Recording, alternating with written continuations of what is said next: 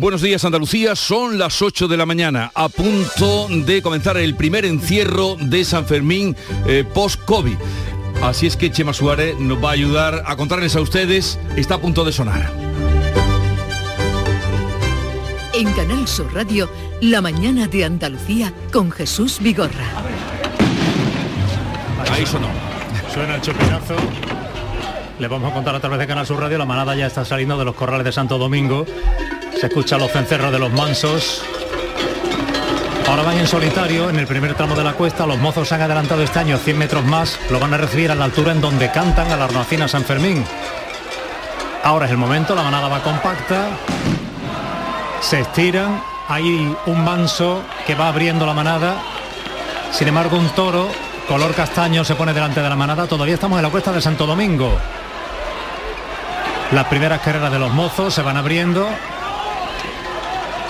Primer encierro de San Fermín, llegan a la cuesta y la manada se va a adentrar en la plaza del ayuntamiento con cuatro toros que van ya cinco comandando el grupo. Los mansos se quedan atrás, entran en el tramo de, de mercaderes, la calle estrecha que hay entre el ayuntamiento y estafeta, este tramo largo de la curva donde ahora todos los toros dan el costalazo en la tabla. Recta final de casi 400 metros hasta la plaza.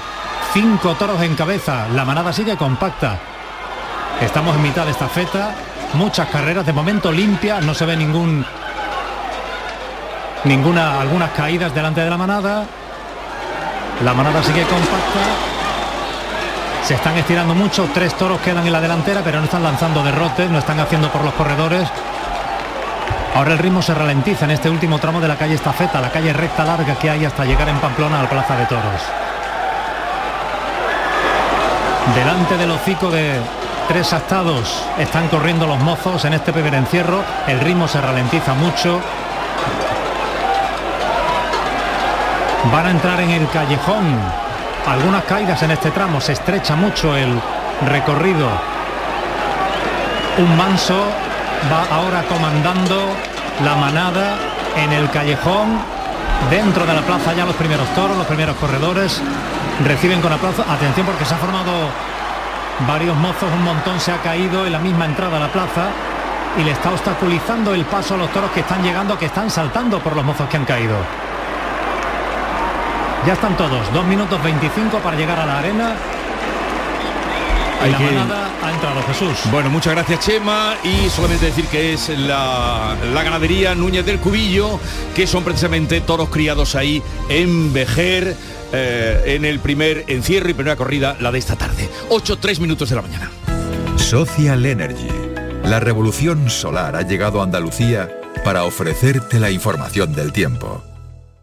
Cielos poco nubosos hoy o despejados en Andalucía, salvo nubes bajas en el litoral mediterráneo y en Cádiz. No se descarta alguna precipitación débil en la vertiente mediterránea. Suben las temperaturas máximas, soplan vientos de componente este en el litoral mediterráneo, aumentando a fuertes en el estrecho. Los termómetros van a oscilar hoy entre los 27 grados de Málaga y los 39 de Córdoba y Sevilla. Y activos avisos amarillos por altas temperaturas en Córdoba, Jaén y Sevilla. Este verano no pases calor y pon el aire sin miedo a que suba la factura de la luz. Aprovecha los precios revolucionarios de Social Energy e instala paneles solares de primeras marcas en tu tejado con 25 años de garantía. Pide tu estudio gratuito y aprovecha las subvenciones disponibles. 955 44 11 11 y socialenergy.es. La revolución solar es Social Energy.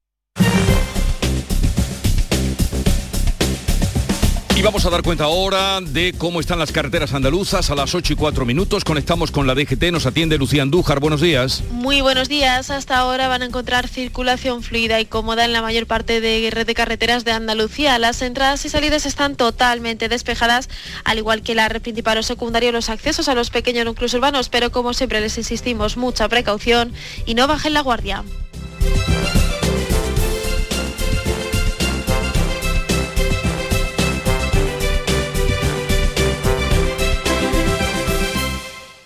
Dicen que detrás de un gran bote del Eurojackpot hay un gran millonario. Esto, ¿y detrás de un gran millonario? Pues que va a haber un... Ahora Eurojackpot, el mega sorteo europeo de la 11, es más millonario que nunca. Este viernes, por solo 2 euros, Bote de 82 millones. Eurojackpot de la 11. Millonario por los siglos de los siglos. A todos los que jugáis a la 11, bien jugado. Juega responsablemente y solo si eres mayor de edad. En Canal Sur Radio, la mañana de Andalucía con Jesús Bigorra. Noticias. El gobierno fracasa en su intento de lograr un pacto de rentas, esto es, un acuerdo con patronal y sindicatos para hacer frente a la subida generalizada de los precios. Lo que busca el Ejecutivo de Pedro Sánchez no es nada fácil. De un lado, que los trabajadores acepten la contención de los salarios durante tres años y que las empresas tengan menos ganancias. O sea, la cuadratura del círculo. Tampoco es fácil para el propio gobierno que tendría que tomar más medidas para frenar la inflación. Beatriz Galeano. La vicepresidenta primera y ministra de Asuntos Económicos, Nadia Calviño, ha planteado en la reunión mantenida la pasada tarde con los agentes sociales este plan de choque hasta 2025, un plan de choque que pasaría por moderar los salarios, también las ganancias de las empresas, para intentar hacer frente así a la escalada inflacionista provocada por la guerra de Ucrania. La vicepresidenta remarcaba también que es esencial que no se amplíen los márgenes salariales y también que los salarios crezcan de manera moderada en los próximos tres años, para evitar, ha dicho, que persista la inflación y se sostenga la evolución positiva de la actividad económica y el empleo. Nadia Calviño. En este contexto, desde el Gobierno pensamos que un acuerdo a, tres años vista, hasta 2025, de moderación de las rentas empresariales y salariales, es la contribución que necesita la economía española del diálogo social, siguiendo con esa tónica de responsabilidad y de compromiso con el país que han demostrado los sindicatos y los empresarios en estos dos años. Comisiones Obreras y UGT, por su parte, se han mostrado dispuestos a negociar, pero sí se habla de algo más que la contención salarial. Reclaman medidas fiscales a las empresas y subidas de salario mínimo interprofesional.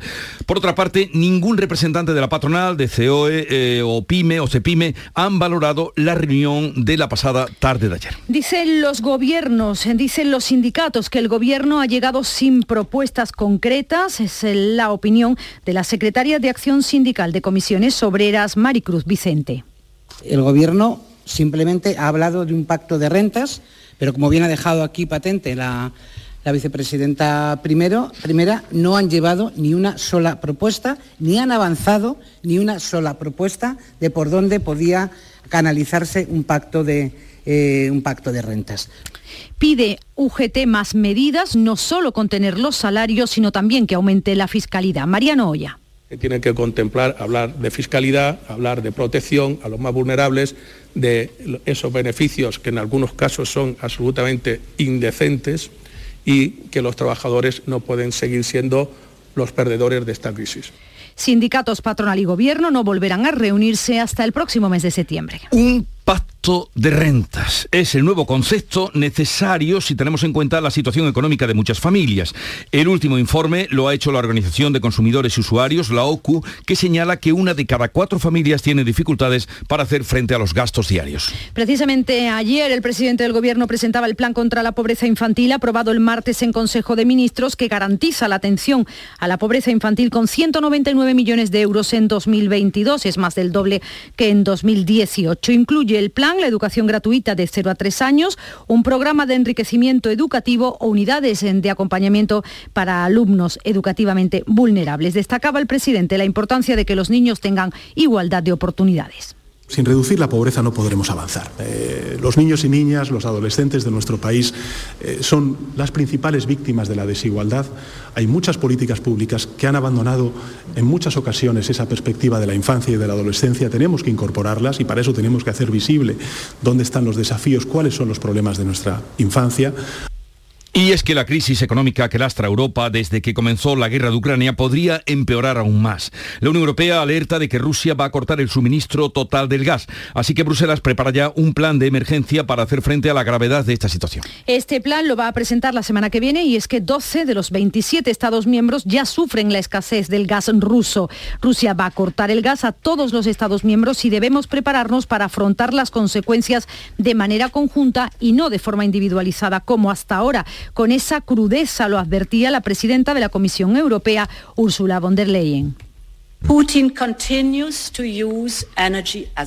continúa usando la energía como arma, por eso la Comisión está trabajando en un plan de emergencia europeo. Lo presentaremos a mitad de julio. Necesitamos asegurarnos que, en caso de corte total del gas, sigue llegando a donde más se necesita. La advertencia de von der Leyen llega el mismo día que el Parlamento Europeo ha respaldado su plan para que el gas y la nuclear sean consideradas energías verdes en contra de la posición de muchos Estados miembros, entre ellos España. Las estaciones de servicio reclaman al gobierno que rebaje la fiscalidad de los carburantes para abaratar el precio del litro de gasolina, gasoil, y calculan que en unos 30 céntimos. Con los precios actuales, superado los 2 euros el litro, se queda sin efecto en los bolsillos del consumidor el descuento prorrogado por el Ejecutivo Central. El presidente de la Federación Andaluza de Estaciones de Servicio ha subrayado que esa subida de los precios se debe no solo a la guerra de Ucrania, sino también a la devaluación del euro sobre el dólar. Antonio Felices espera que los precios se mantengan y no sigan subiendo. El precio se va a mantener o se va a contener porque los mercados eh, tienden a una cierta estabilización. Ahora bien, cualquier elemento que perturbe esta realidad actual puede hacer cambiar el precio de una manera drástica, porque estamos en un mercado muy volátil. Y hablamos ahora de la situación del gobierno, las discrepancias entre los socios del mismo. La vicepresidenta Yolanda Díaz ha intentado frenar la tensión entre la coalición de gobierno. Ha enviado un mensaje de tranquilidad al asegurar que habrá entendimiento con Pedro Sánchez sobre el gasto en defensa y se hará, según sus propias palabras, haciendo uso de la imaginación vamos el presidente y yo misma a buscar todas las fórmulas imaginativas para alcanzar un acuerdo no solo acerca del presupuesto de defensa, sino lo que a mí me interesa más, que es que eh, las gentes en mi país no sufran. La también ministra de Trabajo ha hecho estas declaraciones en Roma, donde se ha reunido con su homólogo italiano. Unas declaraciones tan solo 24 horas después de que en nombre de Unidas Podemos solicitara al PSOE la reunión de la comisión de seguimiento de ese acuerdo de coalición ante los recientes choques por el aumento del gasto militar anunciado por el gobierno. Asegura que se están cuadrando agendas y que se van a reunir con rapidez. Ya en clave de política andaluza les contamos que están en marcha las negociaciones para acordar la distribución de los siete puestos del órgano de gobierno de la Cámara, la mesa del Parlamento andaluz. En la mesa de esta Cámara deben tener representación todas las fuerzas políticas que cuenten, eso sí, con grupo parlamentario. Se trata del primer acuerdo al que tienen que hacer frente los partidos presentes en la Cámara. Desde la oposición, el PSOE no se plantea ceder ninguno de sus dos puestos, como expone Juan Espadas. Yo creo que el Partido Popular tiene, tiene ahora mismo en su mano, con una mayoría absoluta, ser más o menos generoso. Una cosa es la generosidad y otra lo que nos corresponde. Sobre lo que nos corresponda no hay que ser generoso, hay que hacerlo cumplir. El PSOE sobre lo que le corresponde al PSOE no admite ningún otro tipo de planteamiento. Por Andalucía pide que prime la pluralidad, lo hace Tony Valero. El reparto de la participación de esos órganos de extracción parlamentaria en esa mesa del Parlamento pues fuese fruto y reflejo de lo que la ciudadanía andaluza ha votado. La ciudadanía andaluza ha votado por la pluralidad porque de hecho así se va a reflejar los distintos grupos parlamentarios que se van a conformar. Y desde el Partido Popular aseguran que en las negociaciones para la conformación de la mesa de la Cámara prima el diálogo con el resto de los partidos. Antonio Repullo, coordinador del Partido Popular. Nuestra secretaria general, eh, Lole, está em, manteniendo las reuniones normales, el diálogo es lo lógico, lo normal y lo natural, con independencia de la mayoría y de los votos y del resultado de las elecciones, y eso es lo que se está llevando a cabo. Las conversaciones dentro de la normalidad para pues, acordar pues, el reparto eh, de lo, fundamentalmente ahora mismo, pues, de la mesa del Parlamento. Andalucía es la tercera comunidad autónoma donde más ha crecido el turismo, sobre todo en la costa. Málaga ha roto moldes y ha conseguido incrementar la ocupación hotelera un 20% más. Las previsiones para este verano en toda la comunidad van a ir en esta línea. Desde Málaga nos informa Eduardo Ramos. Son uno de los datos más positivos que acaban de dar a presentar la alianza turística Excel Tour. Habla de un aumento en España de un torno a un 7% para este verano y pone pues en la picota a Málaga porque aumenta en un 20% el aumento de las personas que van a venir este verano y de la Eh, la primera temporada alta tras la pandemia va camino de ser récord. El imprevisto furor viajero en Europa, con mayores llegadas de turistas británicos, está favoreciendo a la Costa del Sol. Ojo, hay también un elemento negativo y es que tras el Brexit los viajeros procedentes del Reino Unido, el principal emisor extranjero en Málaga, deben pasar el control de pasaporte de ciudadanos de fuera de la Unión Europea, un trámite que puede ralentizar su llegada. José Luis Zoreda es el vicepresidente ejecutivo de Excel Tour. Esperamos un caos importante en algunos aeropuertos que van a generar sin duda inconvenientes, eh, pero se lo van a generar a turistas, se lo van a generar residentes y como las huelgas de varias de las líneas aéreas pues están produciendo una cierta contracción en estas últimas semanas de una parte de la afluencia prevista. Excel Tour ha presentado su informe sobre el turismo en el segundo trimestre del año. Indica que los precios del sector también están subiendo, aunque no tanto como la inflación. Pues la compañía Ryanair amenaza con el cierre del hangar de Sevilla si los trabajadores no aceptan turnos de 12 horas al día. Arceli Limón. Eso es lo que ha dicho el consejero delegado de la aerolínea, Eddie Wilson, que ha vuelto a advertir que hay un ER en marcha que afectaría, afectaría a 80 trabajadores si estos no aceptan una jornada laboral de 12 horas al día durante nueve meses al año. Los otros tres estarían de vacaciones. Desde comisiones obreras responsabilizan a la subcontrata SIAM por los incumplimientos y rechazan esa jornada laboral. Juan Antonio Caravaca es secretario general de la Federación de Industria de Comisiones. El problema que no se dice por parte de Ryanair y por parte de SIAN, de la subcontrata, es que estas 12 horas se quieren gratis. Y lo que no puede ser es que se, no se precarice, sino que se esclavice a la mano de obra en Sevilla bueno, pues eso fue lo que vino a decir Eddie Wilson, que además se vio con el presidente de la Junta de Andalucía en San Telmo y luego mm, dijo que eh, Ryanair eh, culpaba del caos de los aeropuertos, a los aeropuertos del caos que había habido este verano, a los aeropuertos, que hay una mala gestión en los aeropuertos. O sea, se despachó a gusto. El sector aeroespacial andaluz mantiene las cifras de 2020 y da por superada la crisis provocada por el COVID. Durante el año pasado facturó más de 2.000 millones de euros y mantuvo los niveles de empleo. Andalucía mantiene las 140 empresas de antes de la pandemia y aunque la facturación ha caído un 3%, ha superado los 2.000 millones de euros y una plantilla global de más de 12.000 trabajadores. Esta estabilización provoca que las perspectivas para este año sean positivas, es lo que exponen Juan Román y Antonio Gómez Guillamón, son director gerente y presidente de Andalucía Aerospace, respectivamente. Ese impacto del COVID ya se, ya se estabiliza llegamos al momento más bajo y sin duda que las previsiones son que para el 2022 volvamos otra vez a crecer en facturación. La aviación comercial seguimos siendo optimistas porque no podemos ser otra cosa más que optimista. En la aviación de defensa que previo a la crisis la veíamos estable, ahora sí que vemos que hay una oportunidad de crecimiento en Andalucía. También crece la operación Paso del Estrecho en número de viajeros y vehículos. Eh, ha registrado ya casi un 45% más de viajeros que en el año 2019. Hasta ahora han pasado ya por los puertos andaluces en torno a 85.000 vehículos y 340.000 pasajeros. No, Domingo. Solo durante el pasado fin de semana los puertos de Tarifa y Algeciras han absorbido el 35% de todo el tránsito registrado desde que comenzó el operativo el 15 de junio. El delegado del Gobierno de Andalucía, Pedro Fernández, asegura que el dispositivo está funcionando sin ningún tipo de carencias, aunque tratándose de Algeciras dice que hay que estar muy pendientes. Y es verdad que el 35% de esa afluencia se ha producido en este pasado eh, fin de semana y concretamente no podemos obviar que, los puertos, el puerto de, los puertos de Cádiz, sobre todo Algeciras, aglutinan el 75% ¿no? de esas cantidades que estoy diciendo. La verdad que es el lugar donde hay que poner siempre el foco ¿no? y donde evidentemente hay que estar siempre con la máxima intensidad y previsión para evitar que haya situaciones de larga espera. Destacable también el aumento significativo en el puerto de Motril, con el doble de pasajeros que en 2019 los 20 primeros días de esta OPE. En Huelva este fin de semana se cortará el tráfico ferroviario con Sevilla. Cuéntanos, Sonia Vela.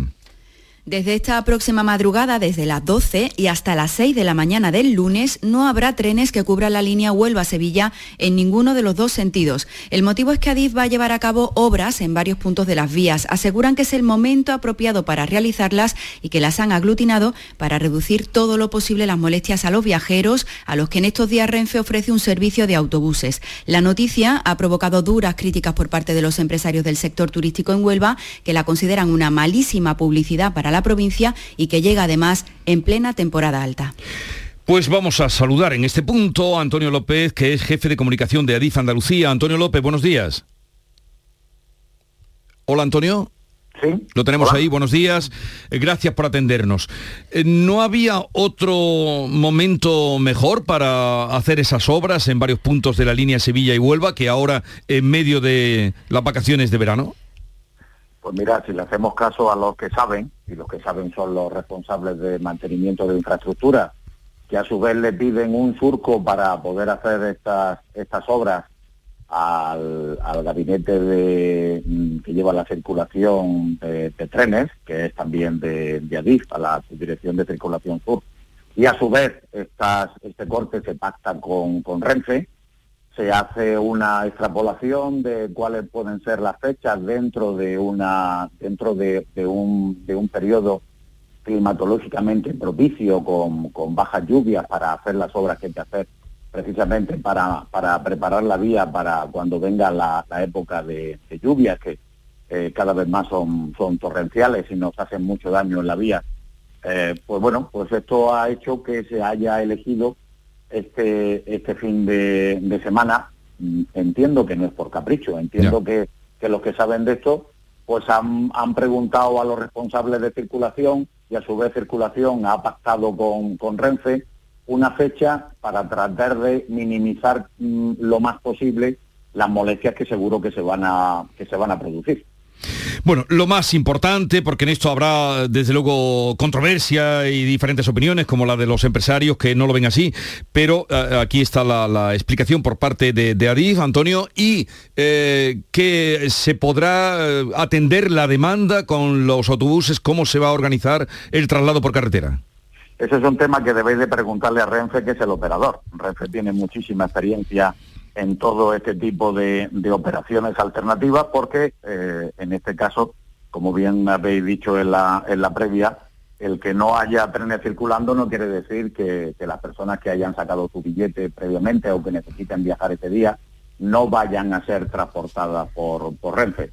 Mm, en, en, este caso no, no conozco cuál es la operativa a fondo, pero seguro que Renfe va a habilitar los medios alternativos, en este caso tiene que alquilar una, una flota potente de, autobuses en función de las horas y en función también de la situación de cada servicio, porque hay una parte que afecta a los trenes, hay una operativa que afecta a los trenes de media distancia entre Sevilla y Huelva, hay otra operativa que afecta a los trenes que circulan entre Huelva y Madrid y hay otra operativa también específica para eh, determinados eh, trenes que forman parte de la red del núcleo de cercanías de Sevilla, que también se ven en parte afectados. ¿Y eh, por qué no se ha anunciado antes este, este corte? ¿Por qué no se ha anunciado antes este corte? Digo para previsión de quienes pudieran organizarse de otra manera, porque incluso habrá que, gente que tiene billete comprado. Bueno, lo que hace lo que hace Renfe en estos casos, el, el corte se anuncia en función de que todas las variables están despejadas. Una de las variables en los que los responsables de mantenimiento eh, eh, tenían, digamos, más prevención a, anunciar antes el corte y que luego no se pudiese hacer, era esa posible, afortunadamente no, no se ha producido, eh, huelga de, de transporte por carretera que podía en algún momento determinado afectar a la recepción de los materiales que se tienen que utilizar en esta en esta obra. Cuando desde luego a nivel de información y a nivel de y a nivel de, departamentos de comunicación tanto de Renfe como nosotros en cuanto hemos tenido claro que el corte se iba a producir entre el día 8 y el día y el día 11 mm, de, de julio lo hemos comunicado. Qué hace Renfe normalmente pues decir a los viajeros oiga se va a producir esto eh, pueden ustedes sin ningún tipo de cargo eh, aplazar o prorrogar el billete para otro momento y si necesitan viajar imperiosamente no se preocupen que los vamos a trasladar en medios alternativos. Bueno, Antonio López, jefe de comunicación de ADIF en Andalucía, gracias por estar con nosotros. Un saludo y buenos días. Buenos días, hasta luego. Recuerden que eh, se realiza entre el 8 y el 11 de julio obras en tres puntos diferentes de la vía y eh, queda entonces cortada eh, pues el trayecto Sevilla-Huelva, se corta el tráfico ferroviario durante este próximo fin de semana. La mañana de Andalucía. Un corazón fuerte es capaz de mover el mundo. Por eso queremos reconocer con el distintivo Corazón Andaluz a todos los productos, personas y empresas que ponen a Andalucía en marcha Cuando veas un distintivo corazón andaluz, sabrás que ahí hay excelencia y que se consigue desde Andalucía con amor. Donde late Andalucía, corazón andaluz. Junta de Andalucía.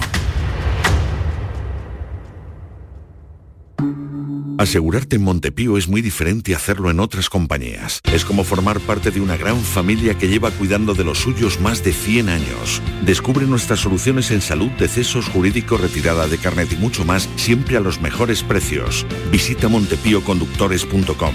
Montepío lo tiene cubierto. En Canal Sur Radio, la mañana de Andalucía con Jesús Vigorra. Noticias. 8.25 minutos de la mañana tenemos noticia de un grave accidente, además con menores en Córdoba, Beatriz. Pues sí, un menor de 16 años ha fallecido esta madrugada a las 2 y cuarto de este jueves en un accidente de tráfico que ha ocurrido en el término municipal de Montemayor, en Córdoba. El vehículo que conducía otro menor de 17 años se ha salido de la vía, según la Guardia Civil de Tráfico. Vamos ahora a la evolución del COVID, que en Andalucía no hará que se tomen nuevas medidas pese al aumento de casos de contagios. Así lo ha dicho el consejero de Salud en Algeciras, Jesús Aguirre, que ha negado que estemos en una nueva ola de contagios. Así que descarta de momento tomar nuevas medidas, ya que Andalucía es la comunidad que tiene ahora mismo menos incidencia en toda España. Eh, tiene una tasa de 499 casos en mayores de 60 años, una cifra muy alejada del millar que presentan otros territorios. Jesús Aguirre. Como mínimo, hasta que no lleguemos a mil, eh, no podemos considerar que estemos entrando en una, en una ola. Ahora mismo podemos hablar que tenemos dientes de sierra de subida y bajada. ¿eh? Pese a todo, el consejero ha insistido en que hay que estar expectantes con la evolución de los ingresos hospitalarios y recomienda seguir con la vacunación, también el uso responsable de la mascarilla.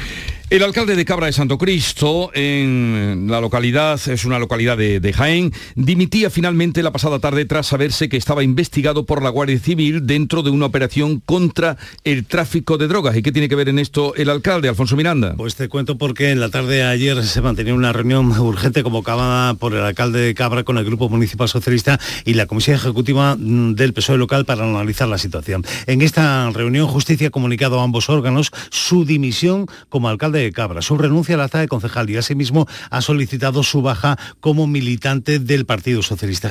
Justicia ha indicado su inocencia y ha explicado que da este paso para poder defenderse y no hacer daño a su localidad, a su ayuntamiento y sobre todo a su partido. Y es que la investigación de la Guardia Civil en el marco de la operación Vergilia, de casi un año de duración, permitió localizar 17 puntos de droga. De los 26 detenidos en las provincias de Granada, Almería, Murcia y Jaén, 8 fueron de Cabra de Santo Cristo y 11 personas más aparecen como investigadas, entre ellas el que fuera hasta ayer alcalde Francisco Javier Justicia.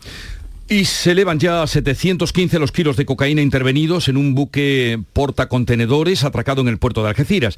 Los efectivos policiales han localizado nuevos fardos ocultos en su estructura y continúan con el registro. Ya hay un detenido. Hasta en un compartimento localizado en el casco del barco que han localizado los buzos del Grupo Especial de Actividades Subacuáticas de la Guardia Civil, lo explica Pedro Fernández, delegado del Gobierno en Andalucía. De 715 kilogramos de cocaína, y un total de 22 eh, bolsos o mochilas, ¿no? Como se les quiera denominar, que, que, en este caso también estaba en la parte más externa del casco de, del buque, las últimas seis, ¿no? Y bueno, pues ahí sigue la investigación lógicamente abierta. Y vamos ahora a contarles la historia interminable de Boris Johnson, cada vez más acorralado, pero en las últimas horas el titular de la cartera de Gales, Simon Hart, se ha convertido en el tercer ministro en dimitir del gobierno británico desde el martes en protesta contra la continuidad del jefe del Ejecutivo. Y en total son ya 44 los altos cargos que han dimitido ya en el gobierno de Boris Johnson, que además ha cesado a su ministro de Cohesión Territorial, a Michael Gove, uno de sus mayores aliados hasta ahora. Johnson ha dicho a sus ministros en una reunión este miércoles en su residencia que es muy importante que siga enfocado en los retos que afronta el Reino Unido, pese a que ahora mismo se ha quedado prácticamente sin equipo para poder abordar esos retos. Por otra parte, el ministro principal de Gibraltar, Fabián Picardo, hemos sabido que ha viajado este miércoles a Madrid para mantener varios encuentros en el Ministerio de Asuntos Exteriores. Actualmente, Reino Unido y Bruselas están negociando las relaciones que tendrán la Unión Europea y el Peñón tras el Brexit. Fabián Picardo ha viajado acompañado por el viceministro principal, por Josep García, aunque el gobierno gibraltareño no ha querido dar más detalles. El acuerdo que negocian actualmente Londres y Bruselas y en el que Gibraltar ha venido participando dentro de la delegación británica tiene que estar en consonancia con el acuerdo de Nochevieja. Es ese acuerdo alcanzado por Reino Unido y España el 31 de diciembre de 2020 y que ha servido como base. Son las ah, ocho y media, estamos a punto de llegar a las ocho y media de la mañana. Viene ahora la información local, pero ya les anunció que a partir de las nueve hablaremos con José Repiso, que es el director general de Cuidados Sociosanitarios de la Consejería de Salud, del que dependen las residencias de mayores, las 1.107 residencias de mayores que hay en Andalucía. Llega ahora el tiempo de la información local.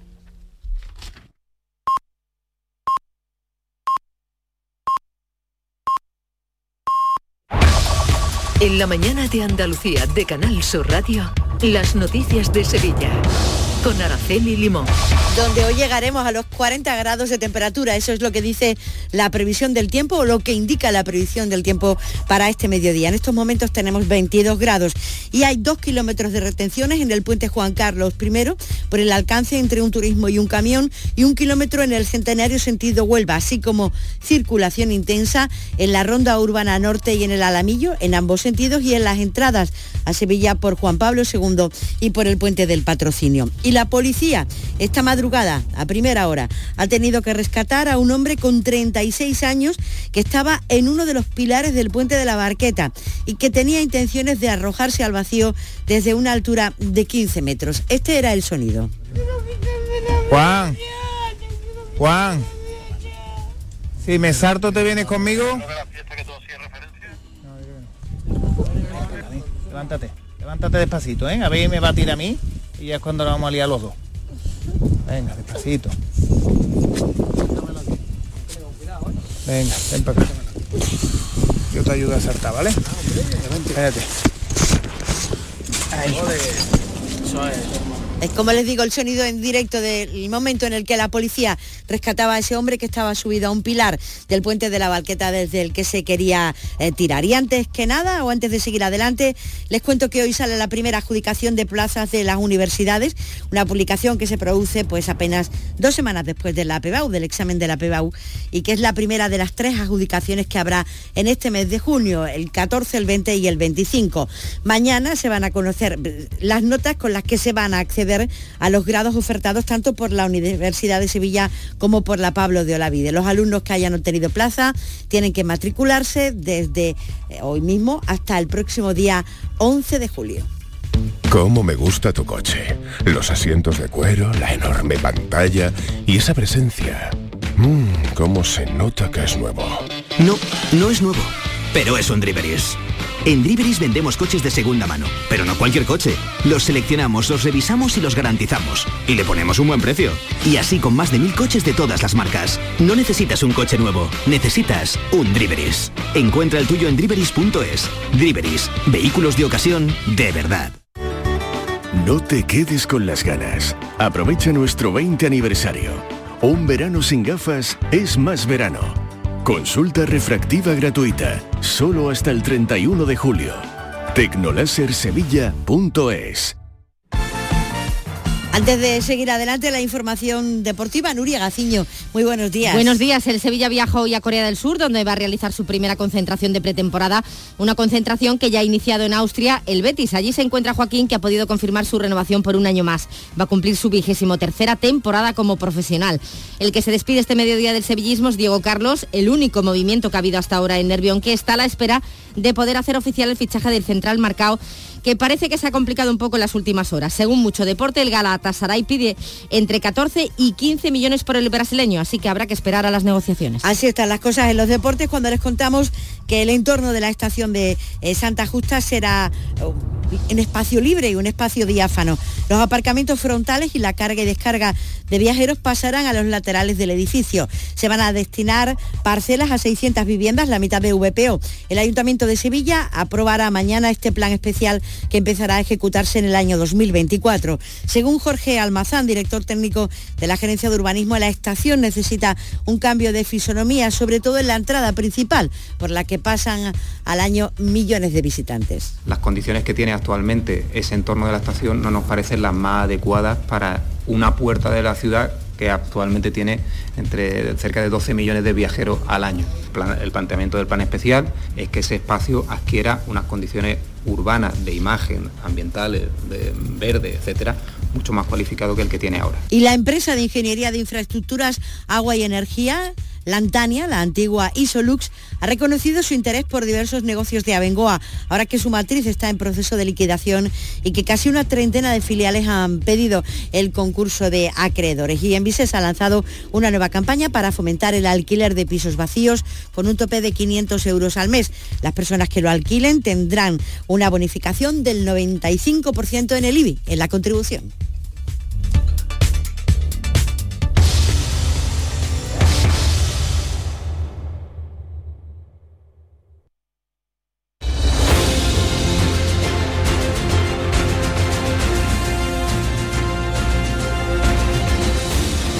8.35 minutos de la mañana, enseguida abrimos tertulia, charla sobre la actualidad, hoy con Rosana Saez, África Mateo y Pepe Landi. Será en un momento.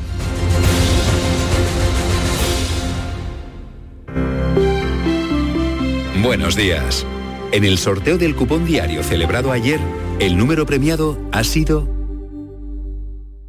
18.165 18 165. Serie 38 38. Hoy, como cada día, hay un vendedor muy cerca de ti repartiendo ilusión. Disfruta del día. Y ya sabes, a todos los que jugáis a la 11, bien jugado. Este verano no pases calor y pon el aire sin miedo a que suba la factura de la luz. Aprovecha los precios revolucionarios de Social Energy e instala paneles solares de primeras marcas en tu tejado con 25 años de garantía. Pide tu estudio gratuito y aprovecha las subvenciones disponibles. 955 44 11 11 y socialenergy.es. La revolución solar es Social Energy. Verano. ¿Qué tendrá el verano? Alegría.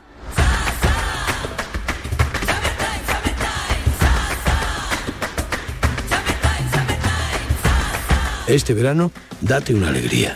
Venga Andalucía.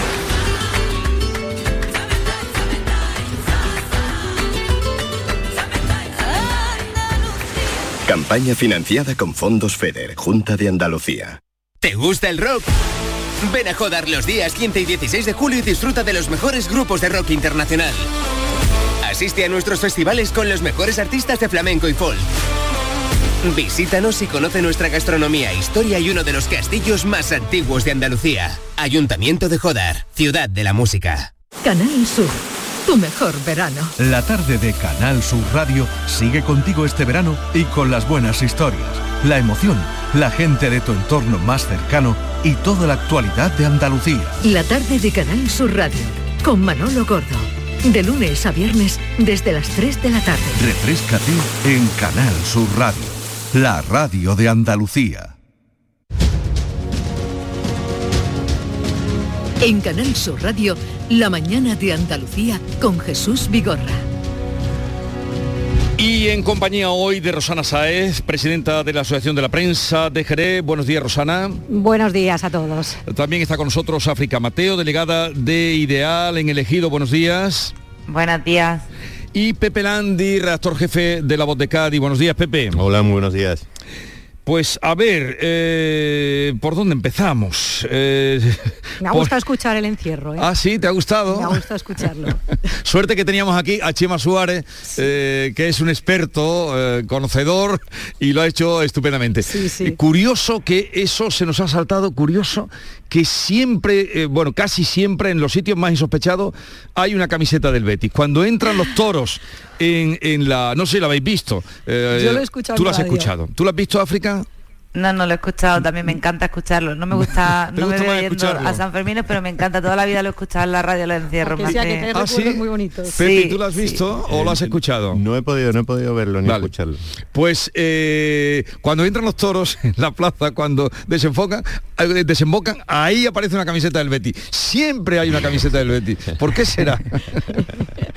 y no está dicho con ningún ánimo de nada, sino simplemente un análisis de realidad. A ver, ¿qué tendrá el poder? Como decía aquel soneto de, de- de Lope de Vega, ¿qué interés se te sigue, Jesús mío? ¿Qué tengo yo que mi amistad procuras? ¿Qué tendrá el poder? que convierte a quien lo ostenta eh, eh, en un náufrago amarrado al, al- al palo sin ver ni oír, como ese Boris Johnson que estamos contemplando. forma Yo de te iba a decir, Jesús, que, que has tenido hoy mucha suerte porque ninguno te hemos dimitido, porque está de moda en estas últimas 24 horas dimitir. A ver, No, ¿cuántos, no lle- le damos escándalos, África. ¿cuántos lleva ya? Pues parece que 47, 40, ¿no? Sí. Acaba de 47. dimitir Ha ahora mismo el lo- ministro para Irlanda del Norte, ¿no? Que estaba viendo ahora mismo por Twitter. Por y eso- además no son, Sí. no son eh, cargos, eh, en fin, menores ni, ni secundarios. Estamos hablando de los ministros de, mm, encargados de Gales, Irlanda del Norte, ministra de Interior, ministro de Economía, que se considera en Gran Bretaña el número dos del, del Ejecutivo. De, de hecho, bueno, el, el- ministro de Economía había sido nombrado hacía apenas unos días con un cierto... Sí, 24 horas. Un cierto revuelo. Bueno, se está quedando prácticamente solo, ¿no? Ayer se, em, se coló una metáfora, mm, mm, me parece que brillante, un- una modificación del refrán de, de las ratas abandonan el barco, ¿no? El- y el portavoz de la oposición dijo que los barcos estaban abandonando a la rata. en este caso, ¿no? que estaban dejando solo a, a Boris Johnson y, y- y, eh, la situación es realmente eh, llamativa, eso, es. Pero es impresionante que las declaraciones que hace es que no dimite porque tiene una responsabilidad tremenda ahora mismo con la situación económica. Pero a mí, cuando ha estado aquí en la cumbre de la OTAN, por ejemplo, es que cuando le veía en las imágenes, en las fotos, ha perdido toda credibilidad, toda confianza. No es una persona ahora mismo que por dignidad, ¿no? Por propia dignidad. Y desde la moción de confianza ya se veía que el camino que llevaba era al que es- está siendo abocado, porque esto te- no puede seguir. Es que estamos hablando, que lo decimos en cifras, 40 dimisiones. pero- es que es una cosa brutal. Pero además lo ha abandonado hasta la BBC. Sí, sí, por eso. Que no, no lo ha abandonado, lo ha sentenciado ya. Es decir, Es un eh, manual de resistencia pero, eh, que eh, está superando al nuestro. pero, Pero es que este hombre está demostrando hasta el final que, que las reglas son para las demás y no para él. O sea, la pregunta no creo que sea que si se va a ir o no, sino cómo se va a ir, porque al final esto ya la suerte está echada.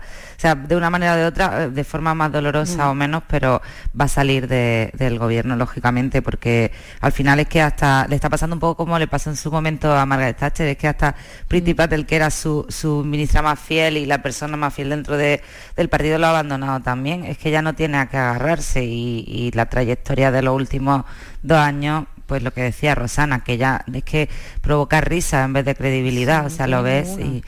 Yo, recuerdo a nuestro compañero Alberto, eh, esa frase se me ha quedado para siempre, que como, ¿qué se va a esperar de un hombre que no se peina antes de salir a la calle? Eso es de Alberto. Sí, Alberto que Munguía. buenísimo. Sí, Da siempre en el clavo, Alberto. Sí. Sí, en eso la verdad que no se me olvida y lo he sacado varias veces porque lleva toda la razón. Pero además, fijaros, es que el escándalo del que estamos hablando, es que lo que lo que es increíble es que ha llegado hasta donde ha llegado, ¿no? Porque cuando estábamos hablando de una pandemia, cuando la gente lo estaba pasando verdaderamente mal, cuando estaba Sí. pidiéndole el esfuerzo, cuando se estaban, que la gente lo tiene que recordar, pidiendo cerrar negocios, que la gente ya era, por un lado estaba el tema de la salud, por otro lado el económico, y esta persona pidiendo esos esfuerzos estaba con estas fiestas. Entonces, yo creo que ya ha llegado un momento que cuando tienes sobre la mesa 40 dimisiones, lo que estáis diciendo, o sea, es que no le queda otra salida ya. pero ¿qué, qué por más, qué más se espera? Pero esta gente no ha leído Maquiavelo. Quizá, quizá está preparando la No, fiesta no, de salida y no, le ha dado leído, tiempo. eh, Ricardo III, alguna vez lo habrá visto este hombre tan tan culto o eh, que tiene un acento tan estupendo de colegio privado. es- Y además un experto en O refinado. un experto en lenguas muertas, toda su su formación está basada en, en, el estudio de los clásicos y se supone que es un erudito en, en ese campo, pero parece que no está haciendo que no está teniendo en cuenta mucho ni los precedentes desde el desde el mundo antiguo, ni siquiera los más recientes, porque mm, Margaret Thatcher, por irnos ven 30 años atrás, 40 años atrás, o por ejemplo Teresa May, dimitieron con mm, mucho más apoyo. Es decir, la revuelta interior, porque hay que tener en cuenta la peculiaridad del sistema parlamentario británico, en el que son tus propios compañeros de partido, tu propio partido el que te expulsa. Es decir, no, no estamos hablando como en en, otras democracias parlamentarias europeas de que es la oposición la que se mm, agrupa y suma eh, los suficientes apoyos como para tumbarte, sino que es tu propio partido el que considera que ya eres un lastre, que estás cometiendo demasiados errores y que tienes que, marcharte por el bien de, la casa común y de, y de, la marca. Bueno, pues Teresa May y Margaret Thatcher con menos dimitidos y con menos mm, eh, revuelta con muchos menos diputados en su contra, se marcharon. Se marcharon. Y por, supuesto con mucho menos escándalos, porque cualquiera de estos escándalos que hemos hablado sueltos, sin, sin encadenarlos, el de las fiestas del alcohol en, en plena eh, pandemia, ahora el apoyo a un portavoz de su partido, eh, han, salido las grabaciones mm, que, que, era un acosador. Que era un acosador. Eh, bueno, también le, mm, salieron que, había tapado la financiación de su residencia particular con, fondos públicos, también un correo eh, eh, que le delataba claramente. O sea, cualquiera de esas eh, circunstancias por separado ya sería un escándalo. que es inexplicable. Se lo están diciendo así de claro, que no pueden más con la cultura del escándalo. Y es que estamos en un momento de incertidumbre económica, de una situación tan complicada que una persona no puede seguir gestionando un país con 40 dimisiones, con lo que además eh, eh, está comprobado, o sea que es que es muy fuerte la situación. Bien, pues ya veremos. Y además con un partido vinculado al Brexit y con todo lo que esto va a conllevar. Sí, pero fue el fiero del Brexit, luego el de las fiestas, el negacionista del COVID. Eh, y ahora... Pasó el COVID y estuvo ingresado. Sí, pero primero fue negacionista. primero ah, no, fue negacionista hasta que se vio en, en, la situación. Contra las vacunas y luego agradeció y besó a la enfermera que le puso la vacuna, etcétera, etcétera. Pero, pero también debería saber, como decía Josep Pla, que del ridículo no se vuelve y ya mm, él va a caer, está cayendo en el ridículo ante esta situación. Bueno, dejamos ahí con la cuenta atrás que marca la BBC de Boris Johnson, de la caída de Boris Johnson, y vamos a nuestro gobierno que también se las trae. Hablo ahora del gobierno de la nación porque hemos visto, ayer oíamos mm, decir eh, a Yolanda Díaz que cosía, que su trabajo era coser como Penélope, eh, que no hacía otra cosa que coser para que no hubiera problemas dentro del gobierno de coalición y empezaron a coser ya todos, porque ayer Ione Belarra y Pedro Sánchez se lanzaron también eh, pues mm, elogiosos apoyos ¿no? y agradecimientos. Qué cinismo. ¿Hasta cuándo durará? Pues yo creo que, todo, va a durar hasta más o menos hasta primavera, porque mm, en esta, podríamos decir, enésima crisis, hay un factor diferencial que para mí es esencial, que es el momento. Mm, la crisis derivada sobre todo del incremento de gasto en defensa, que vuelve a romper en dos al gobierno, a, enfrentar a las dos mitades, a ese, gobierno del PSOE, a ese gobierno de Unidas Podemos, mm, podía ser considerada una crisis más, una diferencia más de un historial que empieza a ser largo, pero es que se produce en un momento fundamental, que es el inicio de lo que se llama el curso político, es decir, el inicio de la temporada, que será eh, a principios de septiembre, que es la última, antes de las elecciones generales. Es decir, entramos en periodo electoral y sabemos desde hace mucho tiempo que mm, los partidos, los gobiernos de, coalición, los gobiernos en los que participan distintas fuerzas políticas, están obligados a romperse unos meses antes de una cita electoral para diferenciar sus propuestas, para diferenciar sus marcas, para diferenciar a sus representantes. Es decir, hay que prepararse para las elecciones y por lo tanto no podemos seguir con esta coalición que nos asocia para lo bueno y para lo malo, los errores y los aciertos. ¿Qué sucede? Que además coincide con la presentación de la plataforma Suma Mm. de... Que estaba previsto para mañana. Para mañana. Es que no puede ir nadie, que suma, pero no puede ir nadie. su- sí, Suma, pero... mm, no puede ir va- más país, no puede ir Podemos, se lo ha pedido expresamente, que Por no, ahora que no suma vayan. una persona, es curioso, de, de una sale una suma mm, bastante, porque parece muy muy personalista esta, esta propuesta. Bueno, con la ventaja de que es costurera. Eh, a, a mí me tiene intrigada lo de qué son las fórmulas imaginativas Ah, estas que le van a echar ella Ah, con querida, Pedro Sánchez. ah, ¿eh? querida, vamos a ¿A que escucharlo. sí? Lo de las fórmulas. Es que eso yo... Eh, Eso, lo- eh, creo que estabas tú el día que conté una, una anécdota o una o alguien, ahora lo cuento, pero vamos a escuchar esas fórmulas imaginativas. Vamos el presidente y yo misma a buscar todas las fórmulas imaginativas para alcanzar un acuerdo no solo acerca del presupuesto de defensa, sino lo que a mí me interesa más, que es que eh, las gentes en mi país no sufran. Bien, lo de las fórmulas imaginativas. Cuentan, lo contaba Félix de Azúa, eh, no sé, lo referí un día aquí que salió también otro, otra persona, porque esto es una frase hecha, Sí. esto es una frase, un lugar común de los que odia Emilio Lledó, las frases hechas que, que entorpecen eh, la política. Félix de Azúa contaba un día, o, o era Fernando Sabater, uno de los dos, porque lo trataron a Javier Pradera cuando lo era todo en el grupo Prisa, que lo era todo en este país. Y entonces en las reuniones, cuando alguien decía soluciones imaginativas, decía, por favor, soluciones imaginativas no, soluciones imaginativas no. Es que es verdad. Y ahora viene que- toda una ministra a decir soluciones imaginativas. Es que soluciones imaginativas en la situación en la que estamos, lo que estamos viviendo, la que se nos avecina, los mensajes que nos están llegando, y no los mensajes como estamos en la calle, como estamos yendo que no podemos poner el aire acondicionado, que no podemos echar gasolina, que no podemos, que nos estamos eh, los españoles eh, eh, reduciendo las vacaciones.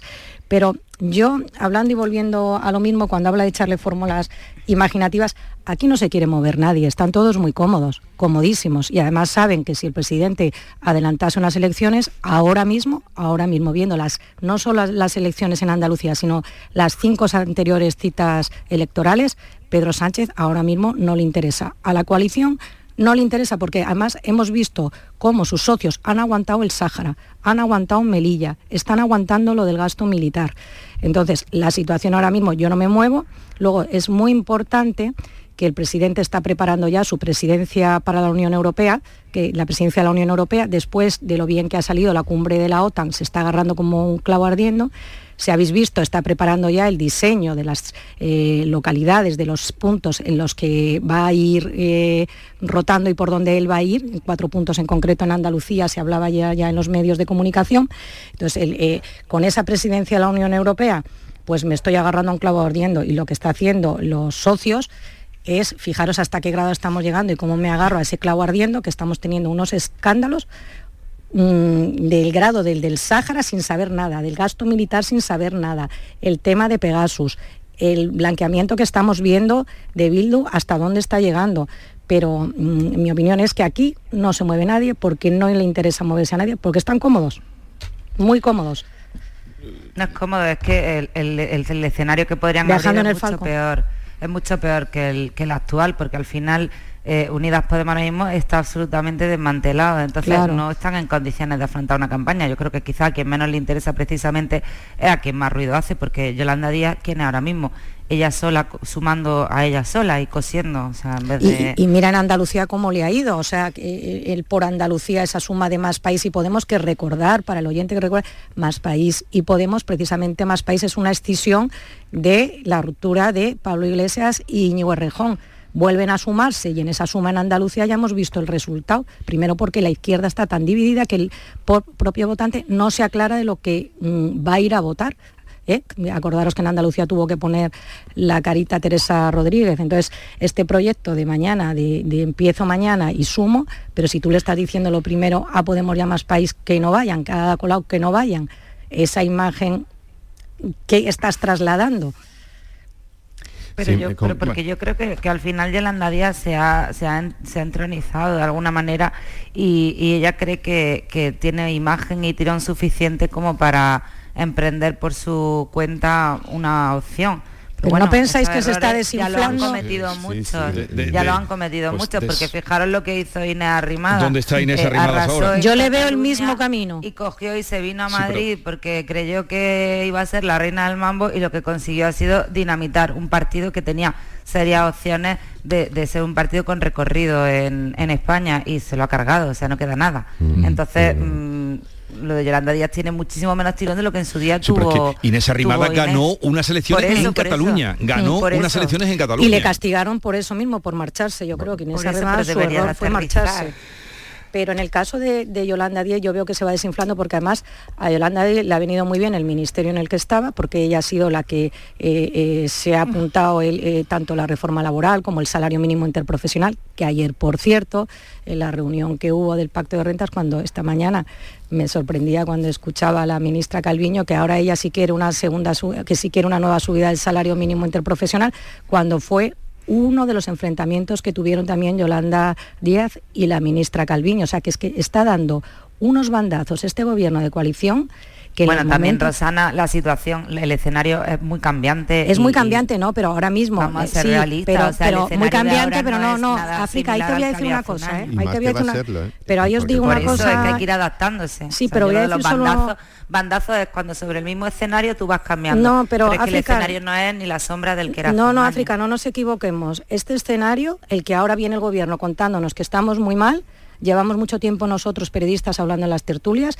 la situación que estamos viviendo viene de hace un año, en marzo ya estábamos fatal, mira, en marzo de, de este mismo año era cuando ya estábamos con la inflación al 9%, yo lo comentaba el otro día en la tertulia, viendo la entrevista que le hicieron al presidente de sentarse, posar en la, en la sexta, y estaba viendo el otro día, estaba otra vez volviendo a repasar el corte, diciendo que no, hombre, que cómo íbamos a llegar a los dos dígitos de la inflación, que eso era imposible porque con todos los planes que tenían era imposible. Este gobierno no ha tenido los pies en la tierra y el escenario no es tan diferente. ¿eh? El escenario llevamos con un escenario de, de- subida de la inflación, de, pero no solamente de la inflación, de cómo está cayendo la economía, de ese 7 al 4. No, no es tan diferente el escenario. Perdona, Rosana, pero es, el año es pasado, diferente en como nos lo han vendido. No era del 9% la inflación. No, estaba hablando de marzo de 2022. Estaba hablando de este Ah, año. vale. De Ya, este año, no, es no, que, no. Claro, vamos a ver. Pero es que estamos hablando de lo que ha cambiado el escenario en un año. Es que el año pasado. Pero el, pero el gobierno ha visto ese cambio estas dos últimas semanas. No, pero, pero África, lo que yo me refería es que el cambio, la ministra, la ministra Calviño, el cambio nos lo ha empezado y el presidente, la entrevista que le hacen el otro día, igual, la misma entrevista en la sexta, yo viendo una y viendo otra, que me las vi seguidas otra vez para comparar, desde marzo de 2022 bueno. a la situación de ahora, no ha cambiado. Lo que ha cambiado es que ellos nos lo están están por fin reconociendo que el ciudadano no es tonto, que el ciudadano lo está pasando mal y que al ciudadano le dices la verdad o sigues cayendo en las elecciones y sigues perdiendo elecciones. Porque Bueno, el yo creo que ciudadano ha sido todo muy rápido porque incluso la Unión Europea, Christine Lagarde, hasta hace tres semanas o un mes tampoco También me ha sorprendido. Ayer la situación. Entonces también me ha sorprendido. Yo creo que a esto nos ha pillado todo un poco. Pues yo creo que no. estábamos con la euforia de salir del COVID, hemos gastado como si no hubiese un mañana todo y, y de repente pues nos hemos dado cuenta, hemos aterrizado, hemos puesto los pies en el suelo, hemos dicho, eh, a ver lo que pasa. África, Yo si escuchabas a expertos y economistas hablar, no te cogía por sorpresa. Hace O sea, a mí me sorprende. ningún experto y ningún economista decía que iba a haber No, una pues recesión gordísima como ahora lo dicen desde hace un par de semanas. La recesión, estamos llegando precisamente por no haber tomado medidas cuando los expertos te estaban alertando de que la situación era muy complicada y el gobierno, a mí me está recordando mucho a la época de Zapatero, cuando el gobierno lo negaba y lo ha estado negando. Eso es una realidad porque Pero cosa desde junio del año pasado, desde junio del año pasado, No te dejan. No me dejan, pero- día- no, no, no, tú, solo- tú ¿cómo que tú si estás hablando, Pepe? es el que no, habla. digo por eso, que me callo, que soy yo la que... No, perdona, Pepe, que me No, callo. no, no, que va, que va, Le daba, la razón, Jesús, que, que No, no, como me yo estoy tan enfadada con que esto no se haya visto... Pero, pero la Pero, propia Calviño ya dijo el otro día que venían tiempos pero mm, Jesús, negros. meses después, meses... Fines negros, como le llaman. Eh, ¿Cuándo han perdido unas elecciones en Andalucía? Pepe. Mm, fijar un poco lo- los calendarios la situación. Eh, estamos hablando de una situación in- internacional, una situación que difícilmente seamos honestos con nosotros mismos. Cualquier otro gobierno de cualquier otro color político, no ya en España, sino en cualquier país eh, europeo, difícilmente hubiera tenido un margen de maniobra para tomar mm, medidas distintas a lo que ha sucedido. Por ubicarnos, creo temporalmente que mm, para ir poniéndonos todos un poco de acuerdo, que siempre hace un año, hace un año, saltó la primera alarma.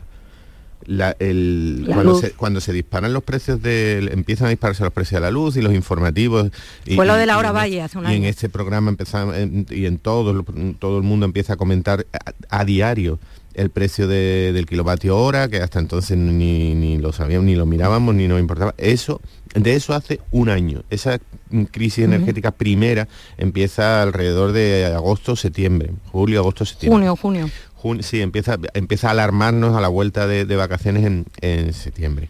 Y luego se complica con una crisis de, de suministros internacionales que también nos parece que sucedió hace 14 años, pero es que fue en otoño del año pasado, el inicio de este curso que ahora termina, más el conflicto de, de Ucrania que complica aún más y ya dispara todas las alarmas en cuanto a suministro de, de energía y empieza a, provoca, a, a- a provocar, no, a disparar el efecto en cadena, el efecto dominó del incremento de precios. Mm. Es una situación internacional que, bueno, más allá de las torpezas de este gobierno, que las tendrá, que las tendrá sin duda y muchas, y muy graves, no, no vamos a discutir eso. En, en este caso, mm, bueno, no le quedaba más que, que ver venir el, el tsunami y empezar a admitirlo como lo está haciendo ahora. ¿no? Pero Pepe, no estoy de que acuerdo ¿quién en no una iba a cosa. decir hace un año que íbamos a tener una paridad euro-dólar con la fortaleza que tenía el euro?